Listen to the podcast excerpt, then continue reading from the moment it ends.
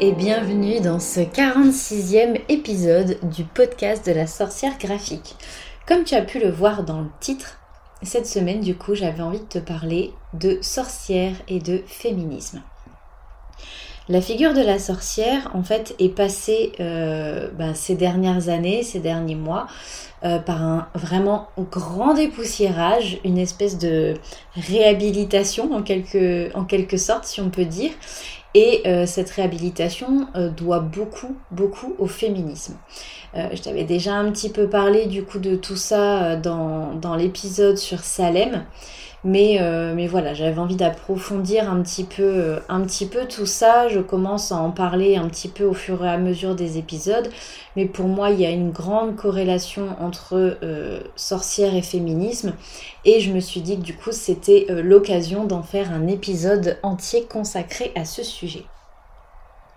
Donc pour commencer, on va parler un petit peu d'histoire une, une, sorte un petit peu d'histoire condensée de la sorcellerie pour que, euh, ben pour que ce soit peut-être plus clair et pour qu'on puisse, puisse discuter un petit peu de tout ça et que, et que tu comprennes peut-être un, petit peu, un petit peu mon raisonnement.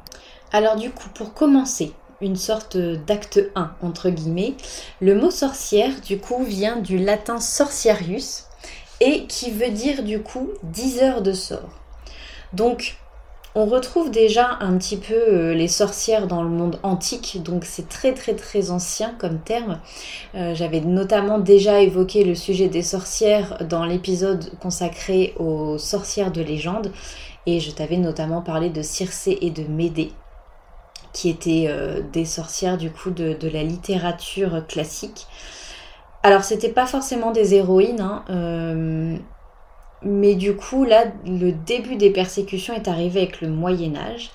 Et euh, pour euh, tout ce qui est euh, sorcière, etc., je vais essayer de, voilà, de, de, remettre un petit peu les choses dans l'ordre. Donc c'est le roi Clovis qui promulgue une loi qui s'appelle la Lex Salica. Et en fait, c'est une loi, donc dans la vraie vie, hein, là on n'est pas dans la littérature, mais qui condamne les sorciers et les sorcières à de lourdes amendes. Euh, et, du coup, Charlemagne, bah, lui, va un petit peu enfoncer le clou et rajoute des peines de prison pour euh, bah, les personnes qui se, euh, qui se disent lanceurs ou diseurs de sorts. Voilà, en gros, c'est un peu ça. Et donc, ça conduit à des gros lynchages euh, par la populace et bien entendu sans le moindre procès. Hein, sinon ce serait équitable, ce serait pas euh, voilà, c'était pas dans les mœurs de l'époque. Un procès équitable, équité, la justice, tout ça, tout ça, euh, pas trop. Donc donc voilà. donc déjà, celles, et ceux, hein, parce qu'il y avait aussi des hommes qui étaient accusés de sorcellerie, étaient déjà mal barrés. Mais du coup, euh, en 1326, nous avons le pape Jean XXII qui, avec, sa bulle pontificale, donc avec son... Je ne sais même pas comment appeler ça, cette espèce de, conseiller les, gens autour de lui, en fait, euh, qui sont près de lui, ouvre du coup la voie, clairement, à quatre siècles euh, de procès en sorcellerie et des, procès pour persécution, enfin des persécutions qui mènent en théorie, à des procès pour sorcellerie. Et du coup, c'est là que l'Inquisition commence et les chasses aux sorcières deviennent à la mode. Super. Voilà. Donc ça va durer 400 ans, 4 hein, siècles. Et on estime entre 50 000 et 100 000 victimes, qui étaient en grande majorité des femmes. Mais ça, ce sont les chiffres euh, officiels.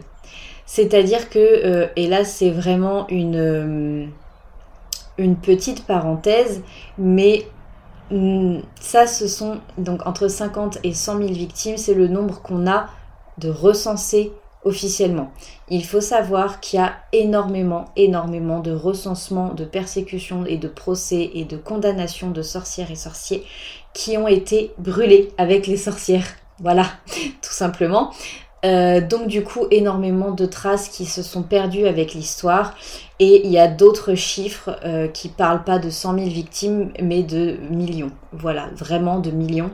Donc, euh, et du coup, je vous invite à faire un petit peu vos recherches là-dessus parce que, bah voilà, j'ai différentes sources qui sont vraiment très différentes Euh, et il y a un épisode de, je ne sais pas si vous connaissez, il y a, y je recommence à vous voyer.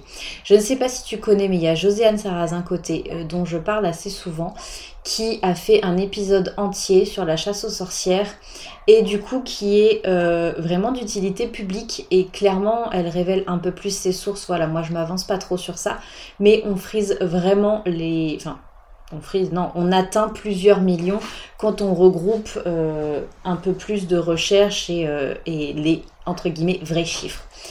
Donc, officiellement, entre 50 000 et 100 000 victimes. Il y avait donc des sorciers parmi les accusés, mais on estime quand même que près de 80% euh, des victimes de ces, entre gros guillemets, procès furent des femmes. Voilà, donc euh, c'est plutôt victime de ces exécutions plutôt que de ce procès, hein, parce que les procès étaient vite pliés. Hein, je ne vous raconte pas, je pense que vous vous doutez. Il faut que j'arrête de vous voyer, pardon. je, suis un peu, euh, un peu à fond dans ce sujet, donc j'ai tendance à, oublier un petit peu, le, principe du tutoiement.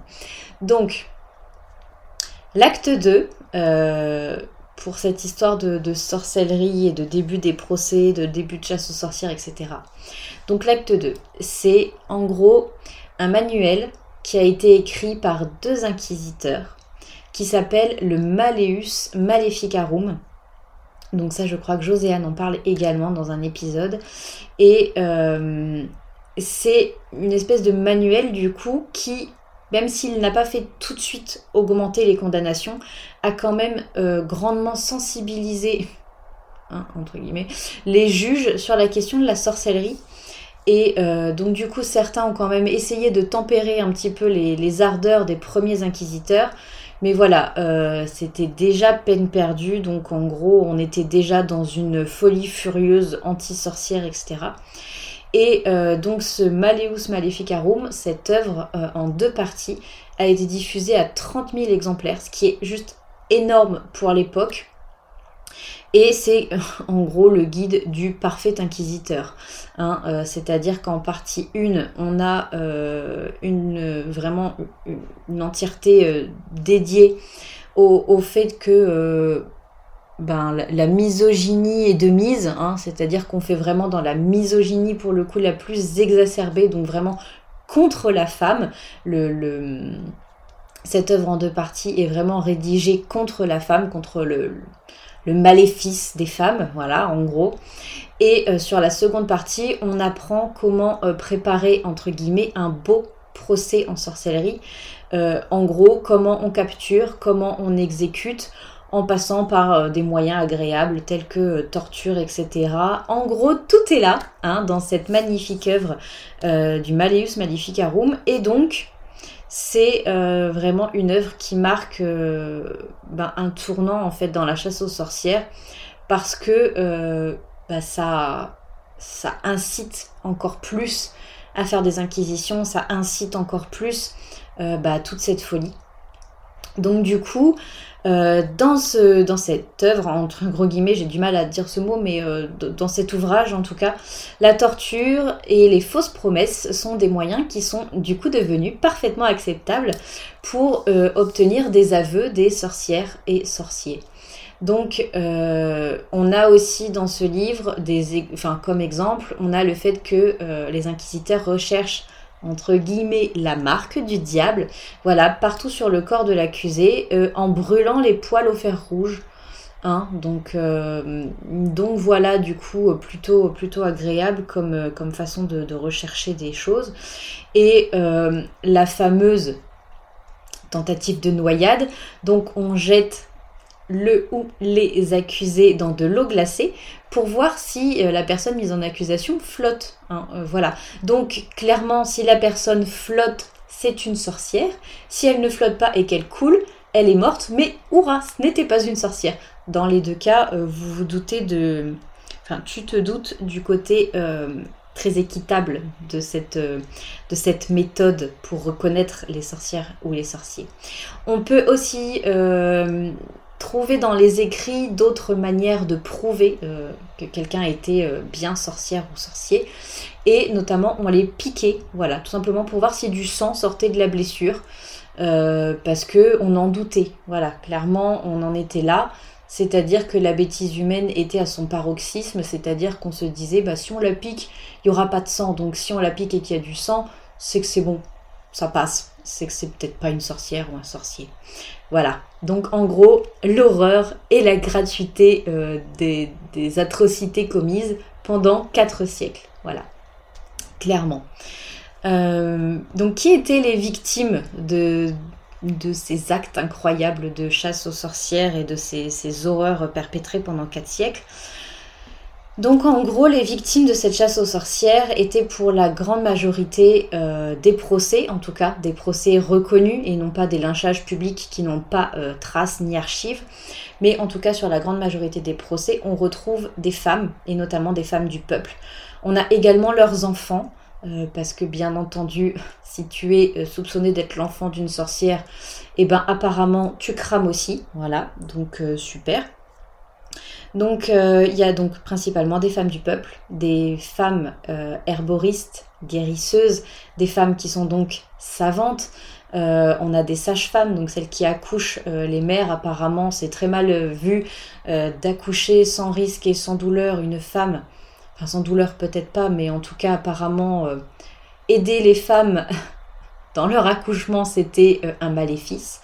Voilà, pour donner un peu le, les, pour montrer un petit peu le... J'ai même pas de mots, c'est un petit peu compliqué. Je, sens que je, m'énerve un petit peu en, faisant l'épisode.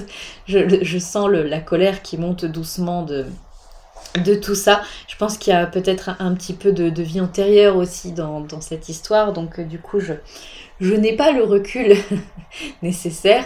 Donc je préfère en rire. Mais, euh, mais voilà, en gros, euh, si tu es une femme savante, si tu es une femme avec des dons de guérisseur ou de guérisseuse, euh, si tu es une femme qui s'émancipe, eh bien clairement, tu es une sorcière, voilà, super. Donc en gros, sur toutes les femmes euh, qu'on a recensées dans ces procès, il n'y a que très peu de cas euh, de vrais criminels, pour le coup, de vrais scandales qui impliquent la noblesse. Hein. Forcément, euh, les dames nobles ne peuvent pas être sorcières, parce que c'est bien connu que la richesse tu vas sentir l'ironie dans ma voix, c'est bien connu qu'être riche préserve du mal et euh, des mauvaises intentions, hein, bien entendu. C'est pas du tout comme si ça exacerber euh, pour certains. Bref.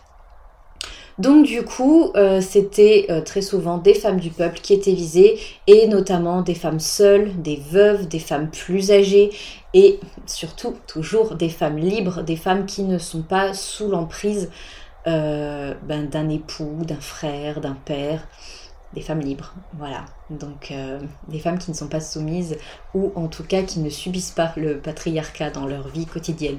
Voilà. Je vais essayer de me détendre un petit peu sur l'épisode parce que je sens que je, je m'emballe un petit peu. Voilà. Euh, bon, concrètement, heureusement, la barbarie prend fin hein, et, et, enfin les règles finissent par s'assouplir un petit peu et notamment en France, on abolit euh, l'Inquisition définitivement en 1834, hein, au bout de 4 siècles. Parce que 400 ans c'était assez, on s'est dit non, 400 ans c'est bon, on arrête. Et, euh, et pour situer un petit peu, donc ça s'arrête en France en 1834, et tout ce qui est, enfin, tout ce qui est relatif à Salem, euh, vraiment le, le, côté procès de Salem, ça sert de leçon aux États-Unis, pour le coup en 1692. Voilà. Donc maintenant, je vais te parler un petit peu, euh, maintenant qu'on a refait un petit peu ce tour de, des procès, de l'Inquisition, ce côté chasse aux sorcières, etc. Parce que clairement, on part de l'Antiquité euh, avec, euh, avec vraiment ce côté base de la littérature dans laquelle il y avait des figures de sorcières, mais qui étaient quand même des figures assez puissantes, même si ça incarnait le mal féminin, etc. etc. Et euh, au fur et à mesure des années, et notamment avec l'arrivée du Moyen Âge, il y a eu une espèce de folie furieuse qui s'est emparée de tout le monde, et euh, on a déclaré euh, un nombre incalculable de personnes en tant que sorcières et sorciers. Donc vraiment, pour le coup, l'histoire condensée de la, sorcellerie de cet épisode, ça va vraiment être le fait que ben, un peu tout et n'importe qui pouvait être déclaré sorcière ou sorcier par des moyens pas toujours agréables, des moyens pas toujours justifiés, on va dire. Voilà. Donc du coup maintenant on va passer à, une partie de l'épisode qui est un petit peu moins déprimante, alarmante, qui met en colère. voilà, en gros. Donc je vais te parler de sorcière et de féminisme. Alors, j'ai notamment envie de te parler de, selon mes recherches, la première féministe de l'histoire, qui n'est autre que Mathilda Jocelyn Gage, donc qui est née en 1826 et qui est décédée en 1898, et qui est donc, comme je te le disais, euh, la première féministe de l'histoire et qui se revendique sorcière.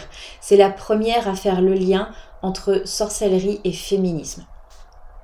Donc cette femme, Mathilda, malgré de euh, nombreux problèmes de santé, d'argent, elle a vraiment œuvré toute sa vie pour des causes qu'elle avait choisies. Elle militait pour le droit de vote des femmes, aussi pour l'abolition de l'esclavage, pour les droits des natifs américains. Donc elle a fait vraiment des choses euh, incroyables. Et euh, par exemple dans son livre Femmes, Église, État, qui est paru en 1893, elle avait écrit ceci. là je te fais une petite citation parce que je trouve ça agréable. Quand au lieu, enfin agréable, plutôt euh, pertinent, voilà. Quand au lieu de sorcière, on choisit de lire femme, entre guillemets, on gagne une meilleure compréhension des cruautés infligées par l'Église à cette portion de l'humanité. En gros, elle expliquait que euh, pendant la période chasse aux sorcières, inquisition, il faisait le lien direct entre t'es une femme, t'es indépendante, donc t'es une sorcière, donc tu crames. En gros, c'est un peu ça. Euh, et donc, du coup, elle essaye d'expliquer euh, ben, pourquoi ça, enfin pas pourquoi ça s'est passé, mais mais voilà, en gros, elle parle un petit peu de tout ça. C'est vraiment une féministe qui est radicale, qui a été très critique envers la religion. Euh, et elle passera sa vie à lutter contre parce que, euh, bah, y a... voilà. Après, j'ai beaucoup de mal avec la question de la religion parce que, euh, ben, pour moi, la religion a du bon, mais a aussi du très très mauvais. Et notamment le fait de, de stigmatiser des choses.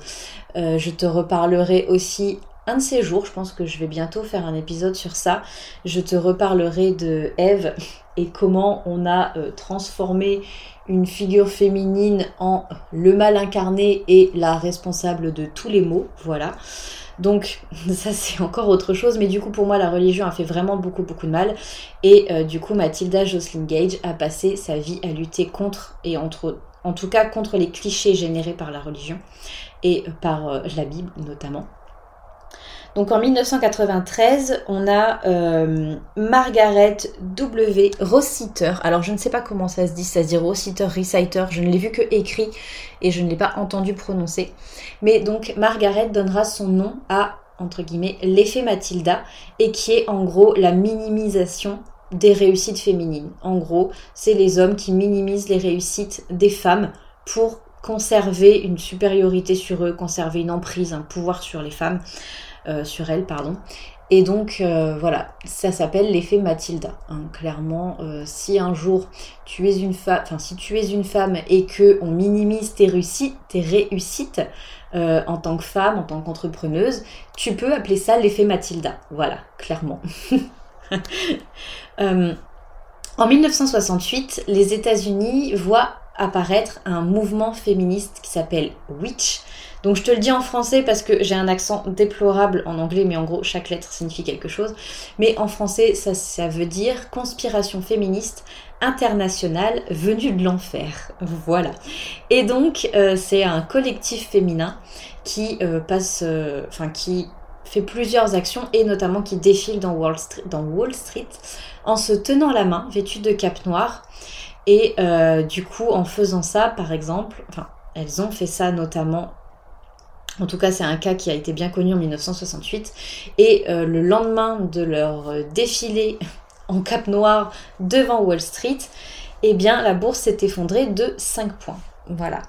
Et euh, du coup, deux ans après ce mouvement, dans les années 70, du coup, il y a un slogan que tu connais peut-être qui est né, et c'est alors c'est en anglais mais moi je te le dis en français, nous sommes les petites filles des sorcières que vous n'avez pas réussi à brûler. Et du coup c'est quelque chose qui est resté. Alors euh, très clairement la euh, tendance des sorcières modernes en a fait des t-shirts, mais euh, voilà c'est un mouvement qui est né dans les années 1970. Nous sommes les petites filles des sorcières que vous n'avez pas réussi à brûler. Donc c'est une marque de soutien envers les horreurs qu'ont subi leurs ancêtres. Et, c'est aussi une marque ben, d'appartenance, entre guillemets, une marque de communauté. Et, euh, pour moi, ça a été. Enfin, voilà, quand, j'ai lu ça, j'en ai eu des frissons et c'est quelque chose qui, pour moi, est, est important voilà, dans, la culture féministe, dans, tout ce qui est monde des sorcières, moderne ou pas moderne d'ailleurs, mais voilà. Qu'est-ce qu'il en est pour le cas de la France? Alors, en France, la culture des sorcières, pour moi, démarre vraiment avec euh, un magazine qui s'appelle Sorcière, qui euh, va sortir, qui va être édité de 1976 à 1981, et euh, magazine auquel participent Hélène Sixou ou Marguerite Duras, entre autres, dont tu as peut-être certainement déjà entendu parler. Il y a pas mal de choses qui arrivent du coup suite à ça, qui commencent à se pas à se marginaliser, pas à se marginaliser, pas se répandre, c'est pas ça le mot que je cherche, à se démocratiser, voilà, enfin ça n'a rien à voir avec le mot de démocratie, mais, quelque chose qui devient de, plus en plus présent. On a par exemple en, alors ça c'est longtemps après, mais on voit par exemple en 2017 euh, la naissance du groupe Witch Block Panam, et euh, lors desquels euh, des rassemblements étaient réalisés contre la réforme du travail avec un slogan. Et là, je ne prends absolument pas parti pour un mouvement, pour... Voilà, je, ne rentre pas dans un débat politique. Leur slogan était Macron au chaudron. Voilà, juste quand j'ai vu ça pendant mes recherches, j'ai trouvé que c'était drôle. Voilà, donc j'ai préféré le partager. On a aussi, et tu connais peut-être, Mona Chollet, qui est une journaliste suisse, qui est chef d'édition du Monde diplomatique et qui publie en 2018 un ouvrage merveilleux que je te conseille qui s'appelle Sorcière, la puissance invaincue des femmes. Et en fait, dans ce livre, euh, qui est une véritable révélation pour moi, elle explore les différentes figures de la sorcière, comment elle est perçue, comment les mouvements féministes se sont réappropriés ce symbole, comment on a créé en gros les sorcières modernes de nos jours, comment les sorcières modernes de nos jours incarnent le féminisme. Et euh, pour Mona Chollet, le lien entre sorcière et féminisme est juste logique en fait. Ce sont deux termes qui sont liés vraiment dans la critique d'un système oppresseur, que ce soit patriarcat, que ce soit religieux, etc. Et donc du coup, dans tous les cas, c'est l'homme qui essaye d'oppresser la femme, donc féminisme, donc mouvement en lien avec les sorcières, etc. Donc voilà, alors j'essaye vraiment de ne pas partir dans tous les sens et j'ai j'ai eu mes petites notes hein, tout au long de l'épisode parce que quand ce sont des faits historiques comme ça, je suis moins euh, à l'instinct pour parler de choses, mais vraiment beaucoup plus dans le factuel. Donc du coup, euh, j'espère que tu n'as pas eu euh, trop trop l'impression que je lisais, mais j'étais obligée de garder mes notes à côté de moi, voilà. Mais du coup, en gros, pour conclure cet épisode, en fait, grâce aux féministes, il y a vraiment la sorcière la figure de la sorcière, qui est devenue l'incarnation de nombreuses luttes, vraiment. Euh, c'est devenu une incarnation populaire de, de, de lutte de, beaucoup de domaines, une vraie figure de liberté, d'insoumission. La sorcière incarne la femme libre et donc une femme profondément féministe. La sorcière moderne lutte pour la liberté de choix, de son choix, et pour la fin de la soumission au patriarcat, et du coup, euh, enfin voilà, pour moi c'était vraiment important de faire une corrélation entre les deux. La sorcière aussi, la figure de la sorcière, la figure féministe, pour moi les deux sont vraiment liés. Elle incarne dans les deux cas la lutte pour le droit à l'avortement. Elle ne se mêle pas du choix des autres, elle ne se euh, mêle pas du choix des enfants, pas d'enfants. Enfin voilà, il n'y a pas la question en fait, la question se pose pas. Euh, l'importance en fait de que ce soit, euh, enfin qu'on se revendique sorcière ou féministe, l'importance c'est que vraiment chacune, et, et, je dis pas euh, chacune des femmes, mais chacune qui se sent femme, puisse faire tout simplement ses propres choix, être libre de faire ses propres choix, sans que ce soit dicté par bah, par qui que ce soit, en fait, tout simplement. Et, euh, et, donc la sorcière vraiment est une figure de savoir. C'est le, classique, le cliché de la vieille femme aux cheveux gris, mais qui en fait est devenu un symbole de sagesse, qui lutte contre les, injustices, euh, tant morales que physiques. Et, euh, et, tout ce qui est par exemple le jeunisme, ces ravages sur les femmes n'ont plus, enfin c'est des ravages qui ne sont plus approuvés. Et parce que bah, clairement, quand on commence à vieillir, euh, il y a, j'avais lu ça, euh, un article entier sur justement les femmes qui commençaient à vieillir et qui avaient cette impression d'être invisibilisées au fur et à mesure des années. Hein. plus on vieillit, moins on, est reconnu comme femme, ce que je trouve juste alarmant et, et vraiment euh, grave vraiment gravissime. Donc c'est vraiment des ravages sur les femmes qui sont plus Euh, et, la sorcière, la figure de la sorcière permet aussi de mettre l'accent un petit peu sur la puissance du savoir et euh, plutôt que sur la beauté en soi, sur la jeunesse, sur les attributs physiques. Enfin voilà, c'est euh, la figure de la sorcière va mettre l'accent sur les compétences, sur le savoir, sur bah, l'adage très connu du coup de euh, bah, la puissance c'est le savoir, c'est la connaissance, et ben là clairement c'est clairement la figure de la sorcière. Donc elle est vraiment une figure de rébellion et, euh, grâce à ce mouvement euh, récent ou moins récent en fonction des sources, c'est un mouvement, enfin j'appelle ça le mouvement de la sorcière, mais c'est pas vraiment ça, c'est c'est pas non plus une tendance, mais c'est quelque chose qui revient. C'est comme si on avait un, regain en fait d'intérêt pour, pour cette figure-là, pour tout ce qu'elle apporte, pour tout ce qu'elle représente, parce que c'est vraiment une figure de rébellion. Et du coup, on a enfin, euh, enfin, ça a permis en tout cas à la sorcière, à la figure de la sorcière, de vraiment retrouver ses lettres de noblesse, comme on dit. Donc, euh, donc voilà, j'avais envie de te parler un petit peu de tout ça. Euh, j'espère ne pas m'être trop perdue dans l'aspect religieux parce que je n'aime pas trop ça. Euh, voilà, je, ne cherche pas à faire débat, donc c'est pour ça que je conclus comme ça aussi. Je ne cherche pas à faire débat, ce sont mes idées, ce sont mes recherches. Je n'incite personne à penser comme moi, je n'incite personne à dire comme moi. Ce n'est vraiment pas... comment dire c'est quelque chose euh, qui vraiment m'importe, qui me tient à cœur et donc que j'avais envie de faire un épisode sur ça parce que, et tu l'avais peut-être senti si tu as l'habitude de m'écouter parce qu'au fur et à mesure des épisodes, je commençais à en parler de plus en plus parce que je sentais qu'il y avait quelque chose qui montait en moi et qui avait besoin de, de sortir un petit peu à ce sujet. Donc voilà. J'espère que cet épisode t'aura plu du coup.